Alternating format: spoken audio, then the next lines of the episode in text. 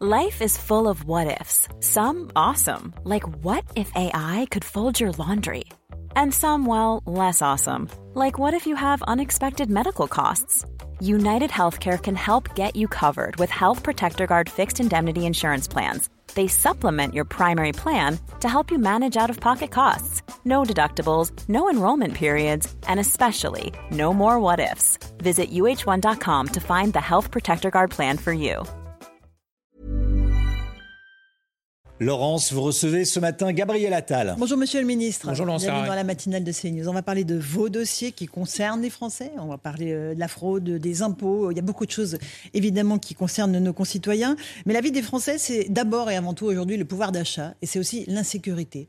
On a euh, ce qui s'est passé à Villerue euh, dans Meurthe-et-Moselle avec un profil du suspect qui a 140 mentions sur son casier judiciaire. Comment est-ce possible aujourd'hui, Monsieur le Ministre, qu'un homme comme cela puisse ouvrir le feu et faire des blessés dans cette ville, Villereux D'abord, quand on voit ce type de trajectoire, on se dit que c'est un immense euh, gâchis collectif. Euh, Quand il y a, vous le disiez, plus d'une centaine de mentions sur 140. un casier judiciaire. Des dizaines de condamnations. C'est vrai que je pense aux policiers qui l'ont interpellé probablement à de très nombreuses reprises et puis qui l'ont vu recommencer un certain nombre de délits. Je pense aux Français qui sont concernés, qui ont pu être victimes. Euh, et, et, aux forces de sécurité d'une manière générale. Moi, j'ai l'honneur d'être en charge des douaniers dans notre pays qui luttent de manière extrêmement forte contre les trafics de stupéfiants, qui réalisent 70% des saisies. Et c'est vrai qu'ils attendent et on leur doit d'avoir une réponse euh, judiciaire euh, qui permet de, de, de protéger, les, de protéger les Français et, et, et, de répondre à ce sentiment qu'il peut y avoir parfois d'impunité. Alors, j'ai vu que dans le cas de la personne concernée, euh, les premières inscriptions au casier judiciaire, en tout cas les premiers faits, dataient de ses 16 ans. Mmh, On a fait une réforme ces dernières années qui me semble très importante, qui est celle de, du Code de justice des mineurs. Avant, il fallait deux ans, voire trois ans pour juger un mineur, qui est souvent d'ailleurs devenu majeur euh, entre-temps. On a mis en place une réforme pour réduire très fortement les délais, euh, pour passer à six mois euh, maximum. Je pense et je me dis, moi, quand, toujours quand je vois, je ne connais pas dans les détails cette situation, quand je vois ce type de trajectoire, je me dis toujours, s'il y avait une réponse extrêmement ferme, extrêmement rapide, extrêmement efficace, très tôt, peut-être que ça aurait changé cette trajectoire. Donc ça, c'est la première chose. Mmh. Deuxième chose, donner plus de moyens à la justice pour qu'elle puisse agir plus efficacement d'une manière générale. Vous pensez que c'est qu'une histoire de moyens? Non, justement. Une question de volonté politique Justement, aussi je pense qu'il y a d'abord un enjeu de réponse et de fermeté. Et donc, Code de justice des mineurs, il a été modifié. Deuxième chose, euh, le budget, parce que ça compte quand même et que notre justice, elle a besoin aussi de moyens pour pouvoir répondre rapidement, efficacement. Il n'y a rien de pire qu'une personne qui est interpellée et qui se retrouve le lendemain euh, dans la même rue, sur le même trottoir, dehors, à faire les mêmes choses parce que la justice ne répond pas assez rapidement. Depuis 2017, le budget de la justice aura augmenté de quasiment 50%. Et on va continuer à l'augmenter en recrutant des greffiers, des magistrats pour être plus efficaces. Voilà. Et il y a une loi de programmation sur la justice qui va être discutée dans les prochains mois, qui est portée par euh, mon collègue garde des Sceaux. L'objectif, c'est d'être, encore une fois, beaucoup plus efficace et de mettre fin à ce que beaucoup de Français ressentent comme de l'impunité. Et cette colère des Français qui se disent voilà, nous on paye nos impôts et l'État est impuissant. L'État se retire des, des, quartiers les plus difficiles parce que là aussi les habitants euh, sont les premières victimes de ce type d'individus. Non, mais c'est pour ça qu'on doit continuer à agir, à investir. On travaille aussi, vous savez, sur un engagement du président de la République pris pendant euh, la campagne, les forces d'action républicaines, euh, pour dans les quartiers les plus difficiles, ceux où la République recule et où la criminalité progresse, on puisse envoyer une réponse extrêmement ferme, extrêmement ciblée. Euh, le pouvoir d'achat, autre grande préoccupation des Français. Bruno Le Maire reçoit demain les industriels qui sont pointés du doigt par la grande distribution parce qu'ils ne veulent pas de nouvelles sessions de négociation des prix.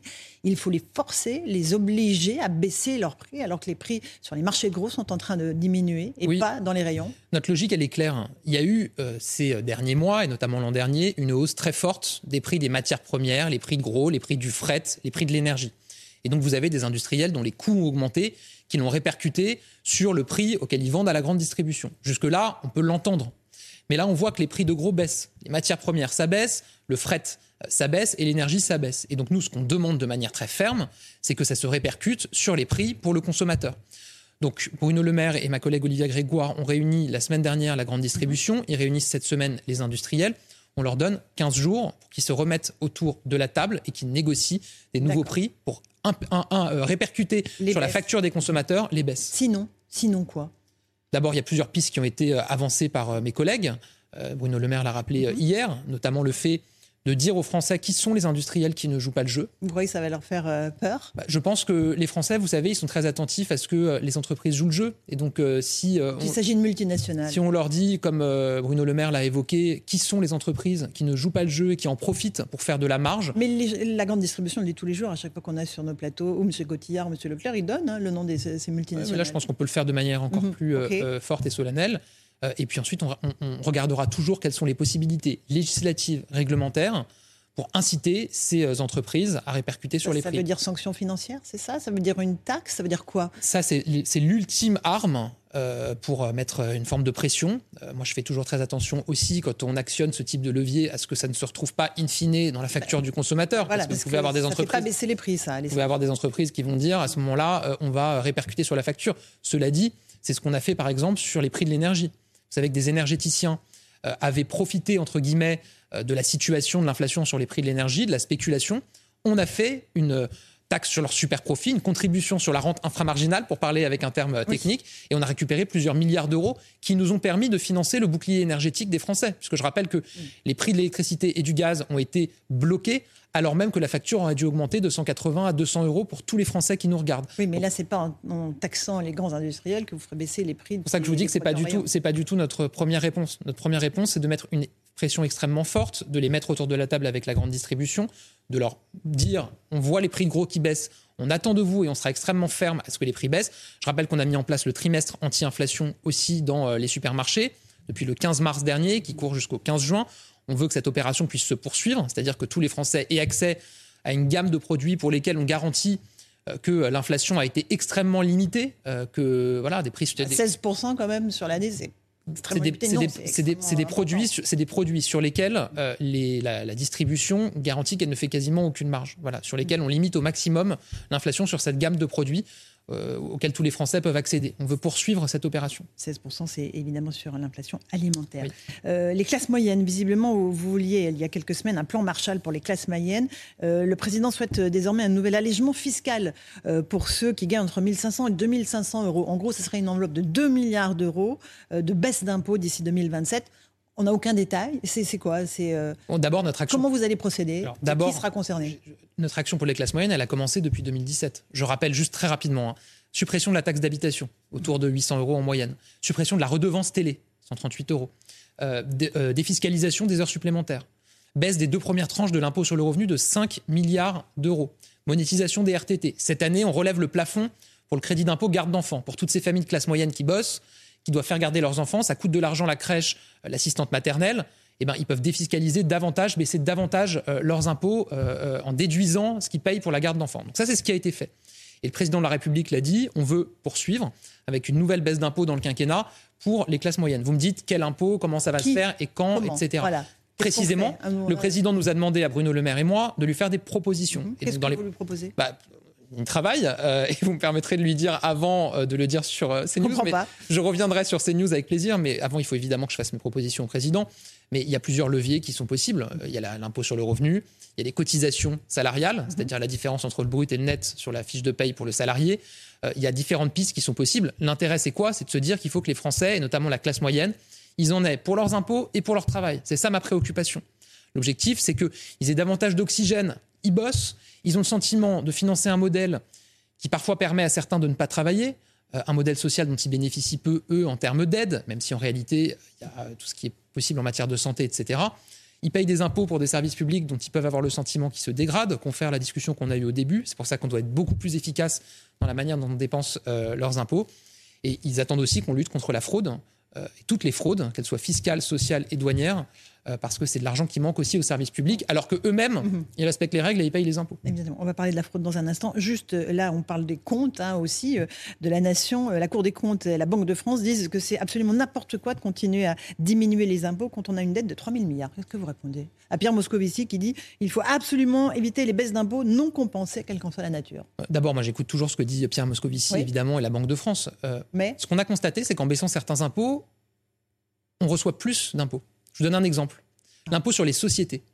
On l'a passé de 33% 2017 à 25% en 2022. On l'a baissé et ça concerne toutes nos entreprises, les PME. On a baissé l'impôt sur les sociétés. On collecte plus d'impôts sur, sur, les sociétés avec un taux à 25% qu'à l'époque où il était à 33%, 15 milliards de plus. Pourquoi? Parce que quand vous baissez certains impôts, notamment ceux qui pèsent sur l'économie ou sur le travail, vous permettez à l'activité économique de se développer. En gros, ça rapporte plus de taxer moins un gâteau qui grossit plutôt que de surtaxer un gâteau qui rétrécit, parce que l'assiette, entre guillemets, est plus faible. Donc, c'est pas aussi évident que ça, première chose. Deuxième chose, moi, depuis que je suis en âge de m'intéresser à la politique, d'écouter l'actualité, je n'ai entendu que des gouvernements qui étaient critiqués parce qu'ils augmentaient les impôts. Très rarement des gouvernements critiqués parce qu'ils baissent les impôts. Donc, je vais vous dire, je le prends comme un compliment. Euh, voilà, ça montre effectivement aux Français, y compris de la part d'autorités éminentes comme la Banque de France ou Pierre Moscovici, le premier président de la Cour des comptes, que la baisse des impôts est une réalité dans notre pays. D'accord, mais avec euh, une explosion de la dette à la clé. Mais en fait, les deux ne sont pas contradictoires. Qu'est-ce qu'on a bah montré ces dernières années Le problème, c'est que l'explosion de la dette, il faut Mais justement, on a fixé une trajectoire qui permet de désendetter le pays, de commencer à rembourser notre dette à partir de 2026, de revenir sous les 3% de déficit en 2027. Comment? D'abord grâce à l'activité économique, je le disais à l'instant, c'est des recettes supplémentaires. Ensuite, en faisant des économies, on va faire des propositions très claires avec Bruno Le Maire. Le déficit. qui va faire des économies? Le déficit, il était de 9% en 2020. on l'a baissé à 6,5% en 2021, 4,7% l'an dernier. Ça fait beaucoup de chiffres, mais tout ça pour dire que depuis 2020, le déficit public ne cesse de diminuer. Et on le ramènera sous les 3% en 2027 comme on s'y est engagé. Et donc, on va faire des propositions avec Bruno Le Maire sur des économies. Qui va faire des économies vous demandez. Quel ministère? La Première ministre a demandé à tous les ministères d'identifier 5% de marge de manœuvre dans leur budget on puisse identifier des économies. Ensuite, vous avez Gérald Darmanin est d'accord François Braun est d'accord Intérieur, santé Attendez, tous les ministères... On pas besoin de... Non, mais tous les ministères, tous les, tous les ministères doivent l'identifier, doivent identifier ces possibilités. Ensuite, il y a des secteurs sur lesquels on travaille davantage. Je pense par exemple à tout ce qui est euh, aide euh, au travail. On a aujourd'hui le taux de chômage le plus bas depuis 15 ans. Mhm. Donc il y a un certain nombre de dispositifs pour lesquels on peut peut-être réduire la voilure. Au secteur du logement, par exemple, aussi, on sait qu'on dépense beaucoup plus que nos voisins européens sans qu'on puisse dire que les résultats soient particulièrement meilleurs que nos voisins européens.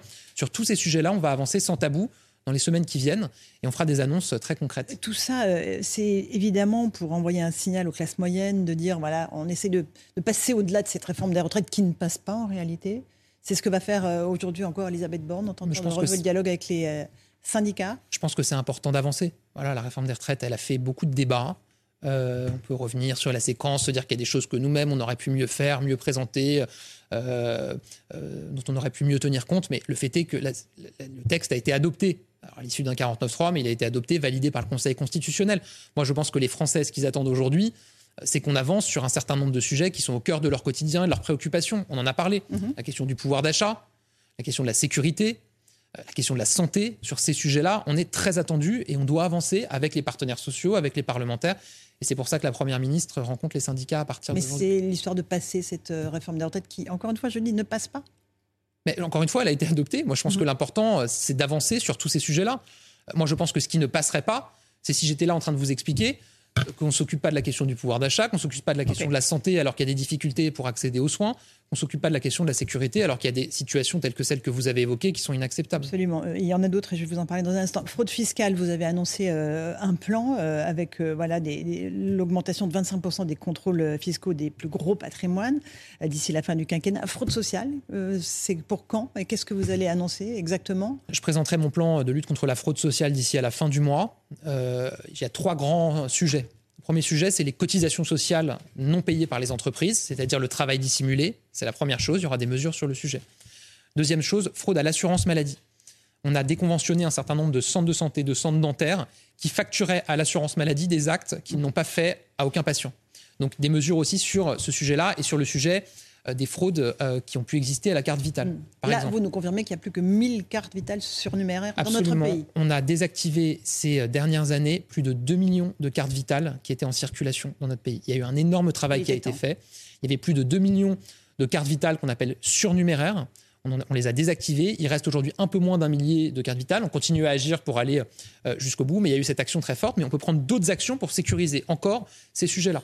Et troisième sujet, la fraude aux prestations sociales, aux allocations euh, sociales. Et sur ce sujet aussi, je présenterai des mesures d'ici la fin du mois. Et le conditionnement du RSA à une activité, ça pareil, euh, vous allez... Euh, Alors ça, c'est un autre chantier qui est porté dans le cadre de ce qu'on appelle France Travail. Mais l'objectif, c'est quoi? C'est de dire qu'on doit avoir un système social qui incite davantage à la reprise d'emploi, surtout quand vous avez des perspectives en matière d'emploi comme aujourd'hui où partout où vous vous déplacez, vous rencontrez des chefs d'entreprise qui vous disent je cherche à recruter, j'y arrive pas.